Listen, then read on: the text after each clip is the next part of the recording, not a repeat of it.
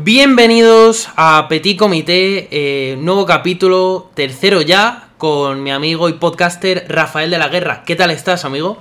Pues la verdad que bastante bien, tercer capítulo, se dice pronto, ¿eh? Ya cualquiera diría que somos unos auténticos profesionales, la verdad. Totalmente. Eh, cuéntanos eh, de qué va a ir el capítulo de hoy.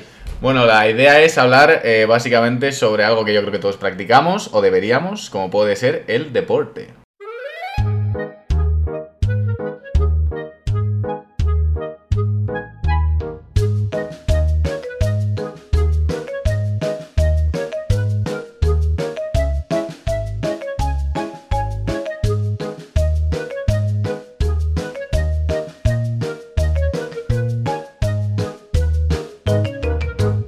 Deportes has practicado tú? Vamos a empezar un poco por ahí y cómo lo podemos extrapolar a, a la vida o a lo que, o a lo que veamos.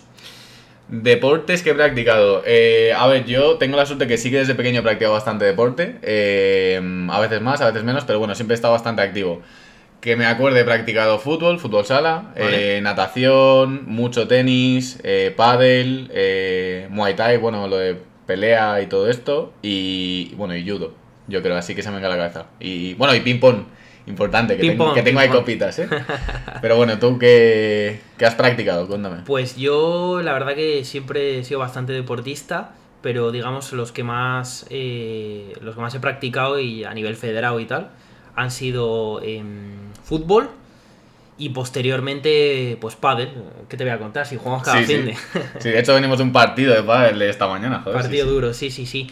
Y me gustaría a mí empezar abriendo melón en Petit Comité, eh, pues en tema de, de fútbol, cómo, cómo me ha ayudado, por ejemplo, a mí a, saber eh, o a extrapolar eh, la importancia de- del trabajo en equipo y cómo tú, en este caso fútbol 11, cumpliendo un poco tu rol, tienes que aprender a delegar en el resto y, y confiar en que, pues, que va a ir bien, que defiendes y tal. La verdad, me parece un buen punto. Sí, eh, o sea, yo es verdad que, por ejemplo, quizá en fútbol sala, como bueno, también son menos personas y eso, pero, pero yo creo que sí que se puede extrapolar también. ¿Qué dirías que es eh, lo que más aplicación ha tenido como la vida real de la parte de fútbol? ¿O qué, qué es lo que te llevarías? ¿Algo que rescatarías que dijeras, mira, del fútbol lo que más me ha aportado es sin duda esto? Pues muy buena pregunta. Yo creo que la mentalidad con la que puedes ir a un partido y, y el prepararte para ese partido, porque si es verdad que cuando tú juegas al fútbol en el recreo, Sí. eh, acuérdate ahí, esos 20 minutos, llegas sudado a clase, tal. Sí, sí, sí. Eh, no, es, no tiene nada que ver con, con estar federado y jugar un partido, jugarte Claro. la liga, jugarte... Entonces, la importancia de la preparación mental y visualizar las acciones antes de que se den para, digamos, estar eh, lo máximo eh, preparado posible, eh, me ha ayudado bastante para luego extrapolarlo a cosas como el trabajo, relaciones sociales, eh, tema de amigos y tal. Yo creo que eso es lo que más me ha ayudado. O sea, que si el día de mañana tuvieras un hijo, ¿te planteas la posibilidad de que no practicara, por ejemplo, un deporte? No, sin duda. Eh, no, no, no. Debería. eh, además, bueno, eh, eso es.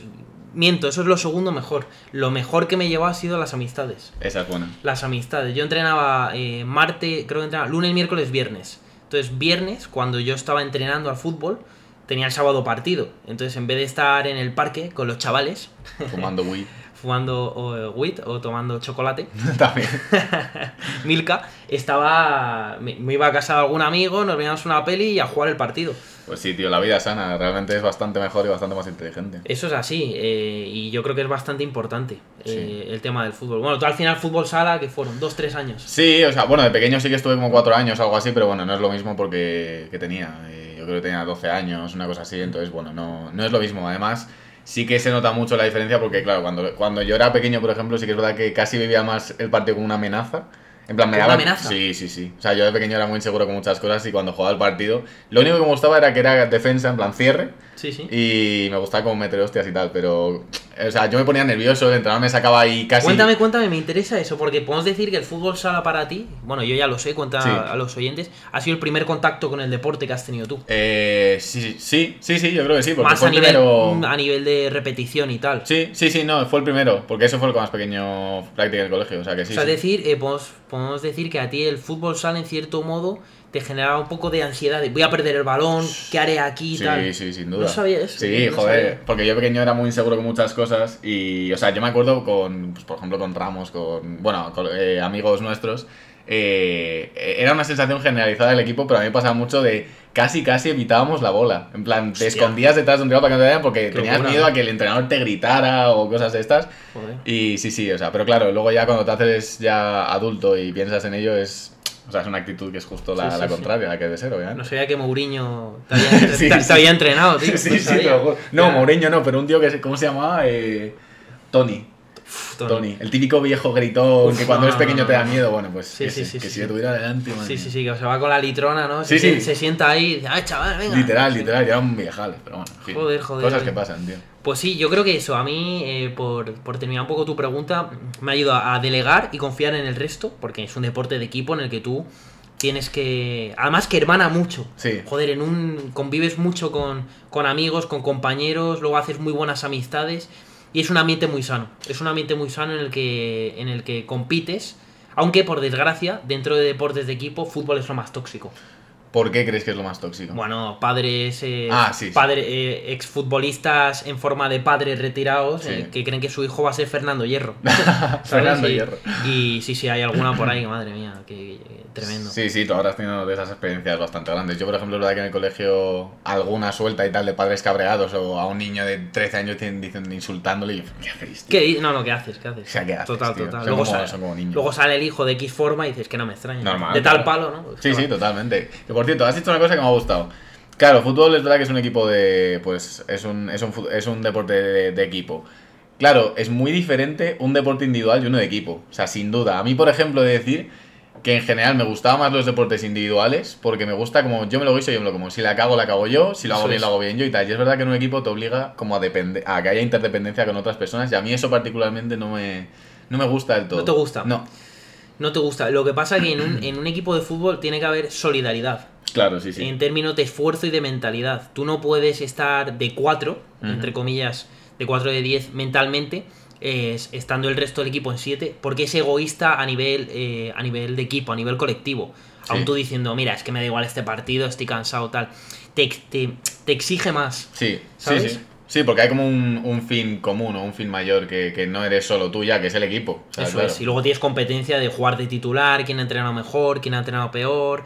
Eh, digamos que el estar federado eh, te requiere más exigencia porque hay un tiempo invertido detrás en el que tú no, no es como un pádel que jugamos hoy y dices, Sí, "Mira, sí, sí. fallo esta hora, pues me da igual. Ahí es que estás tú yendo lunes, miércoles y viernes Y a entrenar. entrenando. Te deja tu madre, ella, la pobre, va, no sé qué, estás mm, estudiando mm, como puedes y cuando puedes por ir a jugar al fútbol. Mm. El sábado vas federado, el club depende de que. Entonces, a nivel mental, es muy duro porque es, te puede generar esa ansiedad que dices tú Claro. del fútbol sala. Pero luego te prepara más para otras vidas y le quitas importancia. Porque no deja Sí. de ser fútbol. Claro, no, no, es fútbol y ya, o sea, al final no es nada de otro mundo. Sí que es verdad que, por ejemplo, lo que, lo que comentamos de lo de que dependes de otras personas y que, por ejemplo, a mí me gusta más depender de mí mismo y que si le acabo, la acabo yo y tal, es verdad que creo que eso sí que te prepara lo que has dicho para, por ejemplo, el trabajo en equipo, porque luego en una empresa, eh, la empresa tú tienes un equipo de trabajo, Totalmente. si el otro la caga, Ejemplo- a ti te ejemplo afecta, sí, es que ejemplo perfecto. Se puede, se puede extrapolar perfectamente y si no sabes depender de otros, delegar en otros y tal lo que has dicho, en una empresa, pues probablemente tampoco No, sepas. ejemplo perfecto, en una empresa, tú, bueno, tú trabajas en, en una empresa, Sí. yo, yo trabajo en clínica y tal. Sí. Y es lo mismo, para meter el gol, eh, el centro tiene que ir bien, pero tiene que haber alguien que lo remate. Totalmente. Si no hay centro y no hay gol, y si hay remate tampoco. No, no, es que literal. O sea, de hecho, por ejemplo, para contratar candidatos, si la parte de marketing, por ejemplo, imagínate, no la han hecho bien, no, no atraes a nadie, no tienes, yo no tendría trabajo que hacer, por ejemplo. Totalmente. Sí, y sí. hilando, eh, es decir, tú te has enfocado o, o tienes más preferencia por, por deportes individuales. Sí. Entonces cuéntame, eh, ya sé tu primera experiencia del fútbol sala, pero ¿cuál ha sido quizá el deporte que más ha hecho hincapié en ti y te ha permitido formarte más allá del deporte? Yo sin ninguna duda, pero sin ninguna duda, todo el tema de Muay Thai, todo el tema de lo de las... Bueno, Muay Thai lo de que yo creo que la mayoría lo, lo conocen, pero bueno, que es como peleas, ¿no? Lo del tema de MMA, Muay Thai, estas cosas.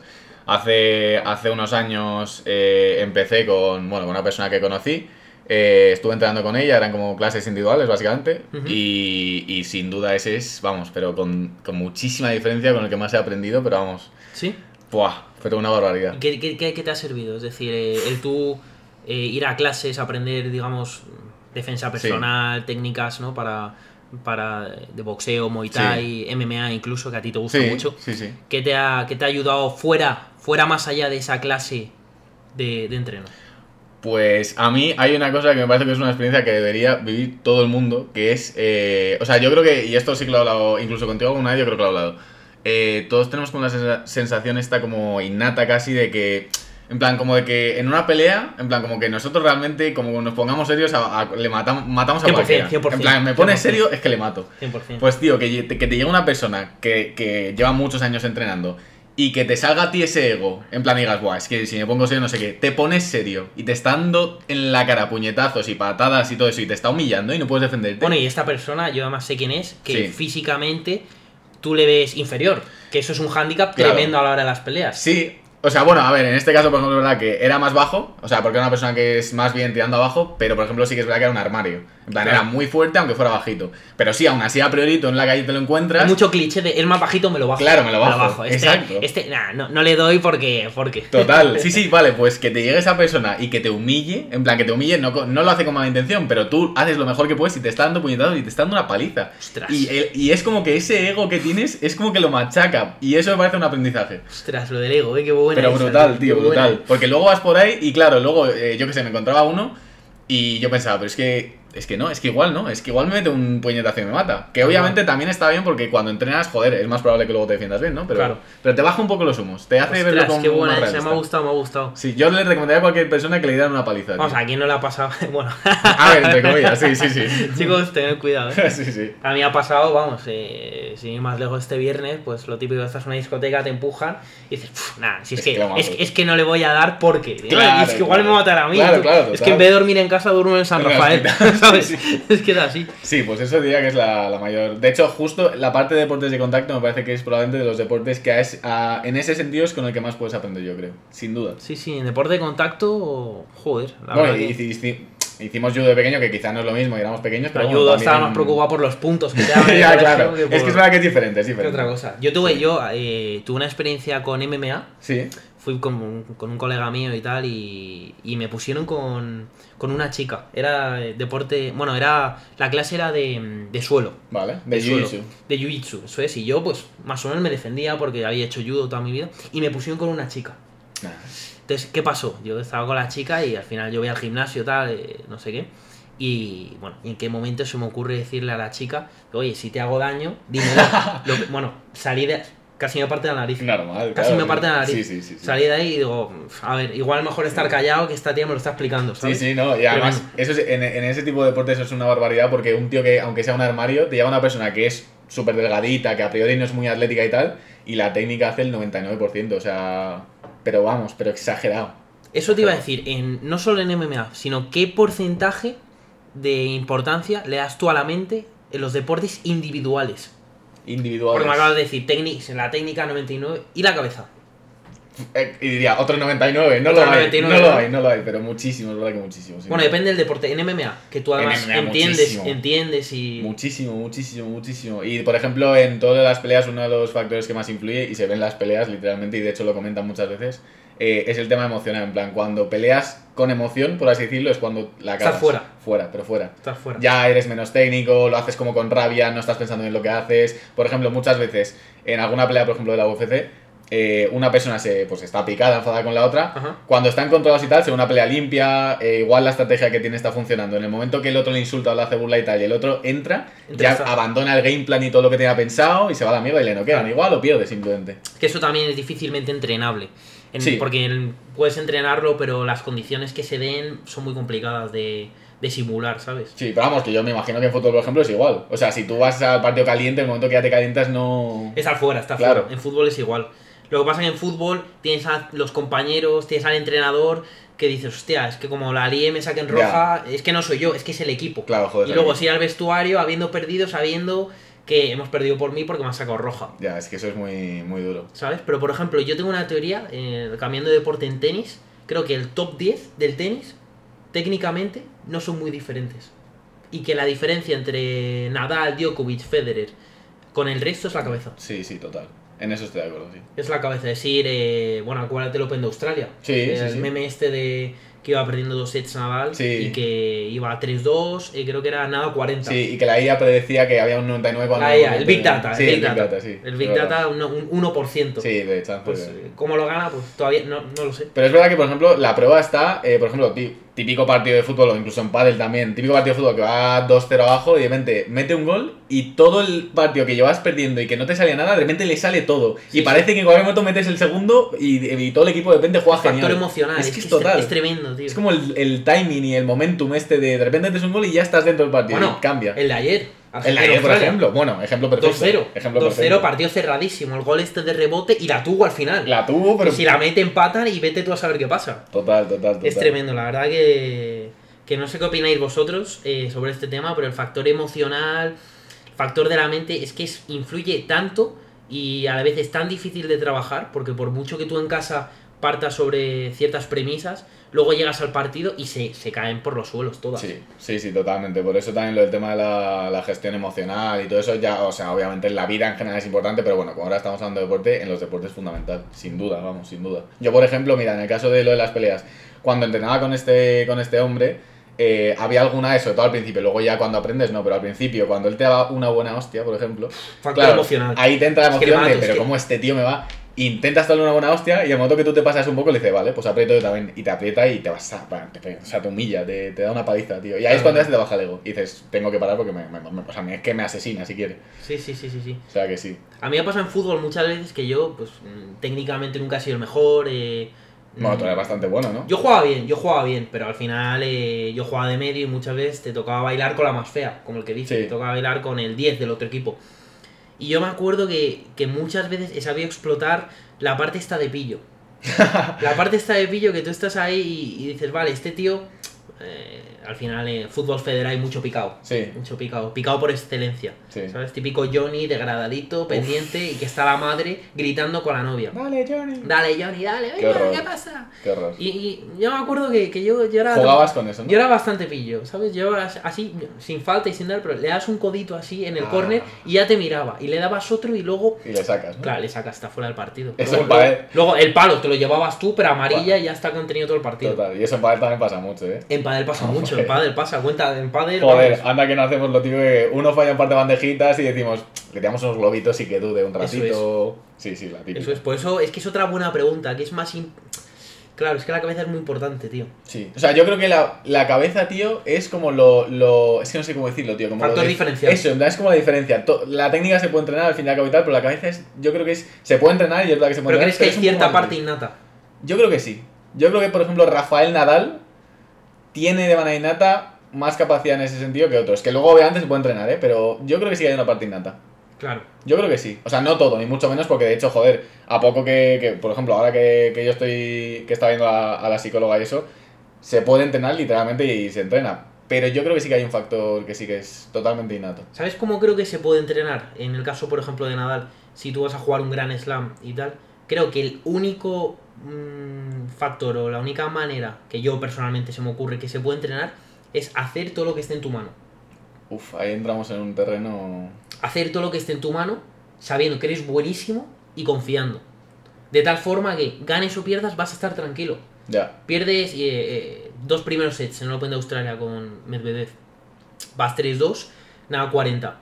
Pues sigue el plan, sigue, sigue, Ya. sigue, sigue. O bueno, cámbialo porque has perdido los dos primeros, pero derecha, tal, no sé qué, sigue, sigue, sigue, que en algún momento va a acabar bajando y es lo que le pasa al Madrid en Champions, que es aguanta los Uy, golpes. Ya, total, total. No, es- no importa tanto lo fuerte que pegas, sino lo fuerte que te pueden golpear sin que te... Eso es. te Es hundas que yo creo que el Madrid en Champions es lo que hacen, tío. eh, asumen que son equipos muy buenos, el City, el PSG, asumen que te van a dar golpes.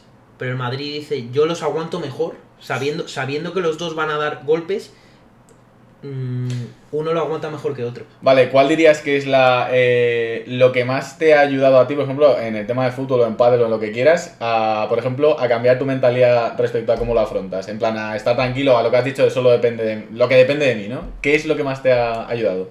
Yo tengo una cosa, dime tú. Pues mira, a mí, en primer lugar, me ha dado bastante seguridad en mí mismo. Vale. Porque he sabido extrapolar que he jugado bien al fútbol, que se me ha dado bien, por suerte, y que he jugado en un buen equipo, he conocido a gente estupenda. Lo sabía extrapolar luego a nivel social, a, a tener confianza en mí mismo.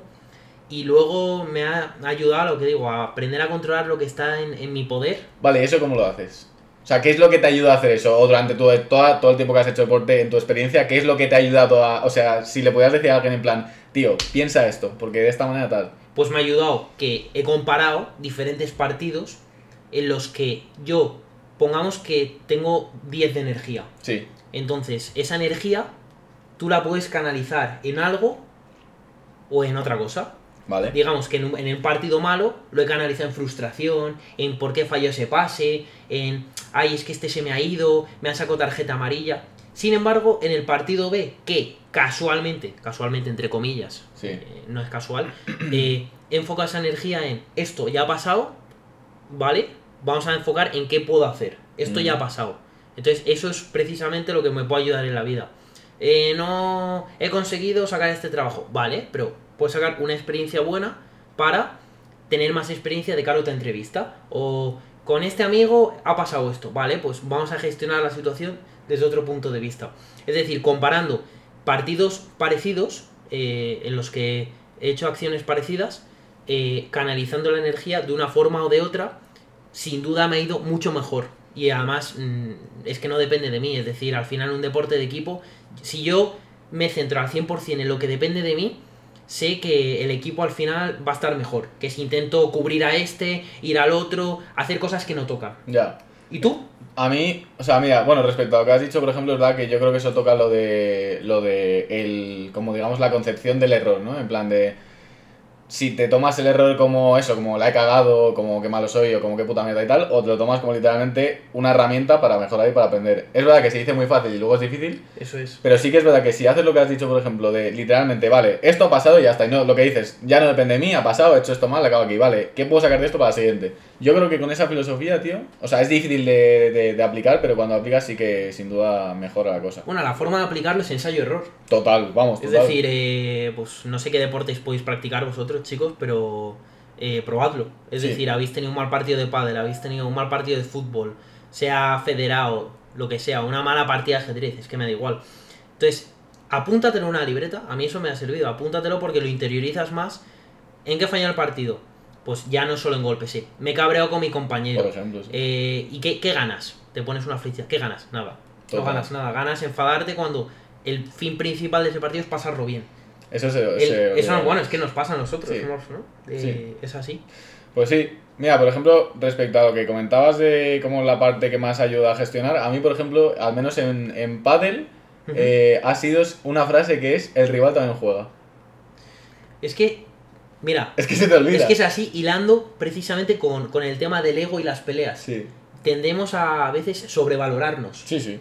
Y yo, bueno, yo, yo eh, ahora ya soy más controlado, pero yo he sido un picado toda mi vida. Ujú. eh, y a veces cuando jugamos al pádel, sí. que de repente, pues, sea quien sea, mete un bolón, digo, ah, fallo mío, fallo mío, ¿no? Ha, Ya, que sí, que ha metido, bien ha metido una bola impresionante. Sí, esta también la vena competitiva A la parte mala. Claro, ha metido una, una bola impresionante y, y es que el rival juega. Claro, es que eso es lo que a veces se nos olvida. En plan, tío, hay veces que no tienes por qué haber hecho nada mal, que el tío lo ha hecho de puta madre y lo ha hecho bien y olé y ya está, ya por la siguiente. Pero que no tienes por qué tú siempre tener responsabilidad en, en que haya pasado esto. Y tener claro que es un partido de pádel. Claro, tío, y es para divertirse, joder. Es para divertirse. Hilando con lo de competitivo, tal, ¿qué opinas tú de, de la competitividad y cómo se debe enfocar? Porque yo te conozco a ti, pero explica un poco a nuestros oyentes tu- Vale. tu, opinión, que creo que difiere un poco de la mía. Vale, me gusta, me gusta. Vamos aquí a. Estamos todos muy de acuerdo, vamos a, pegar, a pegarnos un poco, a ver quién tiene más ego. Vale. Empiezas tú. Vale, a ver, yo el tema de la competitividad lo voy a hablar como, lo voy a eh, tratar de una manera como general, no solo aplicado al deporte. Perfecto. Eh, yo creo que la competitividad, obviamente, se puede llevar de una manera sana, insana, tal, pero en general yo creo que la competitividad es muy buena, porque es literalmente lo único que tienes como estímulo para tener algo que te haga mejorar, en plan, para tener una motivación para mejorar. Por ejemplo, si una empresa tuviera todo el monopolio de algo y no hubiera otra alternativa, no tendría ningún estímulo para bajar los precios o para mejorar su producto. Totalmente. No hay competitividad, no tengo que hacer nada, pues ya está. En clase, imagínate que no hubiera exámenes, que es un tema que también podríamos incluso tocar. Si no hay exámenes y no hay notas, no me da igual estudiar que no estudiar, me da igual sacar, me da igual, Claro. porque no hay nada que me vaya a hacer ponerme a estudiar, ¿para qué? Claro. Si no hay nada que sacar de ahí. Lo que pasa es que eso tiene un peligro porque cuando tú eres excesivamente competitivo, que es lo que me pasa a mí, perfeccionista, quiero hacer esto de esta forma, te sale un poco la vena mala. La vena de picao, de ultra exigente, de castigador contigo mismo, que eso es muy peligroso porque luego puede derivar en, en problemas mayores como, como estar todo el día infeliz y estar todo el día viendo el vaso medio lleno. Perdón, medio vacío. Sí, sí, sí. Eso es verdad. A ver, luego ya, claro, cada uno es lo que hemos dicho. Hay como la competitividad sana, insana y tal. Yo creo que bien llevada, claro. O sea, es verdad que también tiene su, su peligro, pero bien llevada yo creo que es de lo mejorcito. Y de hecho, la tendencia yo creo en general últimamente eh, en la sociedad, yo creo incluso diría, ¿Sí? Es a lo contrario, en plan, a que no, no se fomenta la competitividad. Conformismo. Claro, conformismo. Se ve más como que todo el mundo sea igual, tender todo a la equidad y tal. Y a mí eso me parece que tiene peligro justo de eso. Si en una clase tú intentas que nadie se. Imagínate, lo que intentan ahora es que nadie se desmotive, que nadie tenga más nota que nadie porque el otro se puede ofender. No, tío. En plan, no, porque es que entonces el que es bueno no le estás motivando a nada y al que es malo le estás como. ¿Cómo se dice? Dando la sopa boba, ¿no? En Eso plan- es. Eso es. Yo que. eh, eso es. Muy bien, muy bien. A mí eh, quería también comentar el tema de la comparación ventajista con las notas. Vale. Yo cuando suspendía, eh, bueno, yo suspendía bastante, pero bueno, yo cuando suspendía un examen, eh, me acuerdo que mi madre me- no me preguntaba por las notas del resto. Va. Sin embargo, cuando sacaba un 7, un 8, Sí. me decía, ¿y qué han sacado los demás? Sí. Digo, bueno, no, ¿qué han sacado los demás? Solo cuando saco buenas notas. Entonces, eso, extrapolable al tema de la vida, eh, es tienes que tener una exigencia en ti mismo y, y intentar competir de forma sana, que, Sí. que de hecho eso es complicadísimo Es muy difícil, sí. muy complicado, pero si cobras X, no intentar fijarte en el que está por debajo, sin menospreciarle, pero querer ir a por más. Claro. O sea, yo creo que esa, esa es la parte positiva. Yo creo Eso que es ese es el, súper el el estímulo de. Hay gente, por ejemplo, que saca más nota que yo, hay gente que juega mejor que yo, hay gente que cobra más que yo. Eso sí que es un estímulo que veo sano. En plan, Eso es. no para machacarte a ti, sino para, tío, yo también puedo, ¿qué cojones? Venga, me voy a poner a trabajar para Total, conseguirlo. total, Esa total. parte yo creo que sí que es buena, tío. Esa parte es muy buena, lo que pasa que andas un poco en el limbo entre la parte buena Ya. y la competitividad tóxica Sí. y que nos, que nos pasa a todos, o, o en empresa, o en clínica, o nos ha pasado Sí. en el colegio, de, Sí, sí, sí, sí. te pregunta, ¿qué has sacado tú? Un 8, ah, yo un 8,5. Ay, cómo entonces, rasca. Entonces no me lo preguntas por mi 8, Claro. porque, para, para decirme Sí. que te has sacado medio punto. Sí. Encima ese te dice, nada, me lo mira el día antes. Ay, no, calla, calla. Ay, esa gente es terrorífica. Pero bueno, ya hablaremos de educación, chicos. Sí, y ese tema está traeremos bien. aquí a alguien que os va a gustar bastante. Sí, sí, 100%. Sí. Eh, y el esfuerzo y sacrificio también, ¿no? Del deporte. Pues sí, ¿qué, qué vas a conseguir sin, sin eso? Precisamente por eso el tema de la competitividad creo que, que es importante, porque si no tienes una necesidad por la que esforzarte o algo por lo que mejorar, ¿para qué te vas a esforzar por nada? Pongamos el tema que, que hablamos el otro día de política. Eh, a la gente que ahora como la tendencia es a subir el, el salario mínimo, al sueldo, ¿cómo se dice? El, el sueldo vital, no, el vitalicio, no, el, el que le dan a todo el mundo por el hecho de, por, por el hecho de vivir, le dan un sueldo mínimo. Ah, sí, sí. bueno, sí, este tipo de cosas, que obviamente, joder, el fin en Luego cuando general... cumples 18 años, Ese ¿no? tipo de Los cosas. bonus, todo- claro, todo ese eso. tipo de cosas. Que en el fondo, si lo piensas de manera fría, pues sí, está bien. Y obviamente una persona, joder, tiene que tener un mínimo vital para poder vivir y tal. Claro. Pero si te enfocas tanto en eso, es justo lo que decíamos. En plan, es como que estás castigando a los que se quieren superar y a conseguir algo más y son ambiciosos y estás como dándole eh, todo sin esforzarse a otras personas. Estás quitando la meritocracia. Eso, justo, me quitando, gusta. quitando la meritocracia, que es muy importante y que en este país, pues, eh, o no quieren, o más bien no interesa. Interesa Sí. tener un, un rasero mínimo Sí, en el que todos tengamos una mente complaciente sí, uy, eso es. y, y conformista. ¿Crees que en España hay meritocracia, por ejemplo, en el tema del, del trabajo, de las empresas, de colocar? Yo creo, yo creo que es complicado ese tema, ¿eh? es que es, es profundo. A priori, ¿qué sensación te da? A priori me da que, que vivimos en un país muy conformista en el que tú tienes que ser incluso competitivo o tóxico, competitivo o ultra competitivo, para que la influencia del conformismo te baje un poco a competitivo bueno. Ya, eso está bien, sí. Entonces, eh, ir a lo, lo que hablamos siempre, ir a contracorriente porque tienes tantos estímulos, eh, entras en un buen trabajo y tus padres están contentos y dicen, mamá, pero yo quiero más. Ya. quiero Eso está más". bien. Pero creo que creo que en este país también trabajamos mucho por el padrino, por cómo vas a entrar, ¿no? El enchufismo, este el tipo de enchufismo, cosas. todo eso. Sí, hay una cosa interesante, mira, te quería preguntar, a ver qué piensas. Al menos aunque sea una opinión así en plan de lo que te nazca, por así decirlo. ¿Vale? ¿Qué crees que es eh, dentro del mundo de las empresas lo que te permite entrar en una buena empresa, dentro de esa empresa subir? ¿Qué o sea, si tuvieras que decir, pues imagínate, ser muy inteligente, esforzarte mucho, lo que sea, ¿qué cosas dirías que son como la clave? Pues creo que la clave primero es que te guste. Eso no Es- lo había pensado, esa es muy Es que, te, es que te guste porque y de forma indirecta tú le pones ganas a algo que te gusta. ¿sabes? Y extrapolándolo al deporte, que es el episodio de hoy, cuando a ti te gusta el fútbol, pues tú estás desayunando viendo vídeos de fútbol. Sí. Entonces, in- probablemente no influya, pero luego tú en el campo tienes todos esos estímulos y has visto el recorte de no sé quién, o la jugada de tal, o jugando al FIFA. Entonces, eh, hilándolo con el trabajo, si a ti algo te gusta de verdad, se te nota. Se nota cuando vas a un bar, por poner un ejemplo muy Sí. fácil, y el camarero está de buen humor, Sí. eh, te pone el aperitivo, eh, te pregunta si está todo a tu gusto, y seguramente vas a volver y se nota cuando el camarero está por estar, Sí. ¿no? Y Eh, en cualquier trabajo, sí, sí, y en totalmente. cualquier trabajo. Entonces yo creo que lo más importante es que te guste y ponerle pasión. Porque creo que el resto viene solo. ¿Tú que algo que añadir a eso? Me gusta mucho lo que has dicho y estoy de acuerdo, pero voy a hacer algo al diablo en un punto, para Ajá. ver qué piensas, eh, por darle un poco de picante Vale. al asunto. Hay una cosa que vimos en, en la carrera, en el tema de empresas, y es que eh, cuando tú tienes motivación intrínseca por algo, o sea, lo que has dicho, en plan, una motivación como eh, de dentro, por así decirlo, de esto me gusta, no de manera innata, pero de manera natural me gusta y lo Vale. disfruto. En el momento en el que asocias eso, por ejemplo, imagínate un deporte o imagínate en el caso de alguien que le encanta el tema de la medicina, salvar vidas y tal, el momento en el que lo asocias a una recompensa extrínseca como puede ser el dinero, disminuye enormemente la motivación intrínseca. Y eso está demostrado. ¿Qué te parece? Totalmente, totalmente. Pues que me parece que me, que me está pasando a mí. ¿Sí? Por ejemplo, sí, sí me Uy, pasa. cuéntame, eso yo creo que nos Sí, puede interesar pasa. a todos. Sí me pasa, sí me pasa. Porque, bueno, yo para los que no sepan, yo soy fisio, fisioterapeuta. Y, y la verdad, bueno, se puede cobrar mejor o peor. Pero me está pasando, pues, el tema de la pasta, de que quieres mucho dinero para, pa- quiero invertir, quiero tal. Y en fisio, por cierto, por desgracia, eh, no hay un escalón medio. Es decir, en el escalón que estoy yo está bien, eh, pero digamos que luego tienes tú eh, que, que Bueno, formarte, buscarte un que buscarte un poco la vida y, y por suerte premia bastante la meritocracia. Es decir, un buen fisio pues eh, va, va a estar mejor que un fisio común o, o alguien conformista. Eh, y me pasa que, que relaciono mucho, ay, tema de la pasta, este mes va mejor, este mes va peor. Y es verdad que pierdes motivación.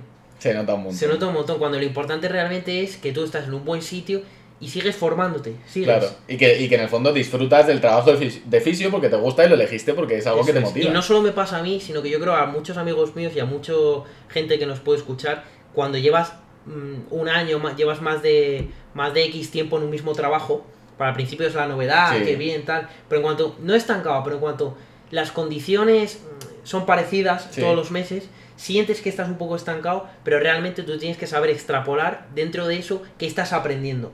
Oye, no es la clínica de mis sueños, pero estoy aprendiendo a gestionar una agenda, gestionar pacientes, trato con personas, para mismas patologías diferente pronóstico.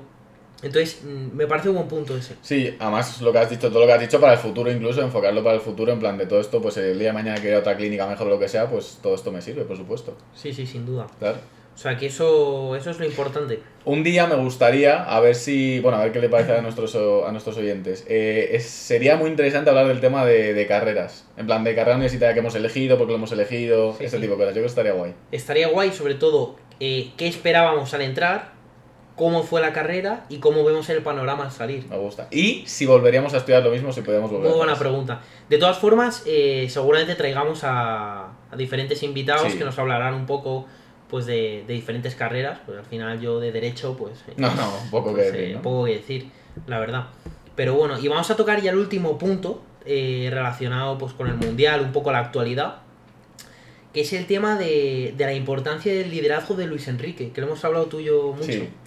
A mí Luis Enrique, yo, a ver, sin duda es un personaje muy polémico, o le odias, yo creo que le odias o le amas. ¿A ti te caía bien y cómo te cae ahora? Respondes. Mira, a mí Luis Enrique, al cuando entrenaba al Barça, por ejemplo, eh, a mí me caía fatal. Y decía, qué puto prepotente, qué asco de tío. Sí, sí, sí. Y es verdad que respondía mal a la prensa y tal. Y ahora, tío... Sobrao, Sí, sobrao. sobrado, totalmente. Y ahora con el tiempo ya le veo como... Le veo completamente diferente, tío. Le veo como un tío súper auténtico. Le veo que tiene personalidad, que él hace lo que, lo que hace, va con sus ideas, tío, y ya está, y para adelante. No es políticamente correcto, porque no lo es. No lo es. Pero, tío, hay que ser siempre políticamente correcto en todo. No lo es, pero que sabe que mientras eh, él haga todo lo que está en su mano, volvemos a lo de antes, el resto da igual. Totalmente. Eh, yo pongo a los 11 que creo que van a tal, o llevo a mi lista Sí. de, de convocados, que eso ha sido un tema bastante polémico, Sí. porque no ha llevado a Borja Iglesias, a Canales, a Tiago. Él lleva los suyos, Sí. sabiendo que no hay ni un Mbappé, ni un Messi, ni tal, y vamos con un equipo que de momento estamos en octavos, cosa que por ejemplo Alemania no está, o algunas otras Da, han quedado. da- Danke schön, ¿no? Danke por, lo de, schön. por lo de Japón. y Danke todo schön, esto. gracias, gracias. Sí, eh, sí, a sí. lo- nuestros amigos alemanes. A Eh, nuestros oyentes alemanes, que son muchos alemanes, además. eso es, nos llegan gran- grande, grande feedback desde Frankfurt y, y Múnich. Sí, sí. Entonces, el tema de Luis Enrique, creo que se puede aprender bastante de este tío, sobre todo porque le ha dado, le ha dado bastantes palos la vida. Sí, hostia, sí, sí. Como la muerte de su hija, por Sí. ejemplo. A mí me parece que eso es algo que te tiene que, que transformar a unos niveles brutales, tío. Que debe ser tremendo, ¿eh? Imagina, o sea, yo por alguna, alguna vez, yo qué sé, yo creo que todos lo hemos pensado, imagina, imaginas, o incluso hay gente que le, que le habrá pasado, Total, pero total. imaginas que una persona muy cercana se muere, Todos, te- todos lo hemos claro, pensado, 100%. se te para el corazón y... O una pesadilla, ¿te ha pasado alguna vez que tienes una pesadilla de que se muere alguien, un familiar cercano? A mí no, No. no, me ha pasado. Joder, pues qué suerte. Yo alguna vez me ha pasado. ¿Te ha pasado a ti? Sí, sí, sí. Y te despiertas con una angustia terrible, tío. Y que sea real, en plan, que no haya ese momento de, ah, bueno, una pesadilla. O sea, te ha pasado hasta el punto de que eh, hasta despertarte era real. Sí, sí, y los, Hostia. y eh, los 15 segundos después de despertarte que estás todavía en encontrándote, sigues en shock de tú, tú, tú, pero se ha muerto, no se ha muerto, y vas, sales y le saludas y dices, hostia, chaval. Joder, macho. Imagínate que te pase en la realidad, en plan de tu hija se muere, encima era un- una hija pequeña. sí, tenía creo. 6 años. Tenía es- 6 años. A mí solo por eso me parece una persona que... Es admirable, es admirable, Sí. sin duda. Y está ahí haciendo su trabajo, tío, no sé. Sí, yo también, a mí también me caía, me caía como el culo. O sea, es decir, me caía fatal en el Barça, lo que dices tú, prepotente, contestaba mal a la prensa. Y ahora creo que eh, gracias precisamente a los directos que está haciendo en Twitch, En Twitch. se le ve una persona más, le veo más, un tío natural, un tío espontáneo. Eso, sí. Y, y yo soy muy fan de, yo voy a lo mío y el resto me da igual. Sí, total, eso Eh, me en gusta, plan, sí. mientras yo haga esto, mientras yo ponga los míos, yo pongo tal, porque haga lo que haga, van a decir algo. Sí. Entonces, ya que dicen algo, hago lo que a mí me Lo apetece. que me dé la gana, ¿Sabes? claro, lo que a mí me apetece. A mí me parece que con todo el tema de los directos que está haciendo en Twitch, se ha humanizado la figura de Luis Enrique. Le hemos Total. visto el hemos Luis Enrique, conocer. eso, el de verdad. podido conocer. Aparte que la prensa, pues, eh, te, Sí. te busca un poco ahí el, el refilón Sí. de juega Morata y ¿por qué no juega al otro? ¿Por, Claro, ¿por qué no tal? Y siempre son preguntas de ese estilo como en plan malrolleras a. Malrolleras. En cambio en Twitch, yo que sé, el otro día le preguntaron qué, qué era, qué ropa interior usa el mister. Sí. Claro, y se descojona. ya, claro. ¿Y Claro, ¿Qué, qué- otro- qué respondió? Eh, pues dijo tanga. Tanga. dijo tanga. Joder, tío. Entonces ahí ves la figura de verdad, yo creo, tío. El Luis Enrique que te puedes encontrar tomando una cerveza. Eso es, el, el liderazgo. Y también, eh, bueno, aquí podemos abrir otra veda que es no prejuzgar. Sí, total. A mí eso me pasa mucho. Sí. Me pasa mucho, prejuzgo mucho. Por el- ayer tuve un torneo de pádel y tal. Y me tocaba jugar contra unos chavales. Estaba viendo ya, digo, ah, estos son los típicos ahí de. Típicos, típicos eh, prepotentes, tal, no sé. Los conocí y, y de puta madre. Luego nos ¿no? tomamos ahí una caña con ellos y todo. ¿Sí? Sí, sí, sí. ¿Y cómo fue el partido? El partido ganaron ellos, pero, pero muy legales. En plan, O sea, gente- gente, sí, gente bien. Y además, luego me jode a mí eso. Porque, tío, ¿por qué me siento mal conmigo? Digo, ¿por qué, te- por qué has pensado que iban a ser así? Ya. Si luego, ¿sabes? Como una traición, un poco. Igual también es un poco por las experiencias que vimos, tío. Al final, si vas con gente Eso así es. muchas veces, ya esperas que el siguiente igual va a ser igual. Totalmente. igual va a ser lo mismo.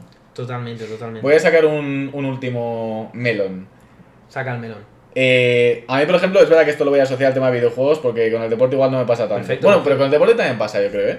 Eh, Yo, por ejemplo, cuando he jugado algunos juegos que son competitivos y eso, eh, hay gente, o sea, yo creo que todo el mundo en general sabe ganar y pocos saben perder, ¿no? En Uf, qué buen punto, tío. Claro, en plan, cuando saber, saber eh, ganar, digamos que lo das como por hecho, porque, Sí. joder, en plan, ganar ya está. Pues, tío, hay gente que es tan tóxica que te mata o te gana la partida y se pone a burlarse en el chat o te dice, eres, eres un puto paquete. Imagínate, perder un partido y que encima te digan, tú, cabrón, qué malo eres, no sé qué. No es ni saber, o sea, saber perder, entiendo que es más complicado porque tienes ahí ese momento como de perdido y tal. Pero, tío, ni saber ganar, Ya, ni saber ganar. ya.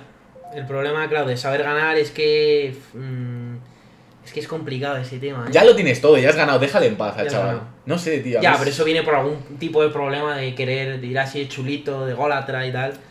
Sí, pero es lo de siempre, el que más tiene que decir es el que luego menos. Sí, sí, sí, sí. sí. Tal. Yo, por ejemplo, creo que tú sabes perder mejor que yo.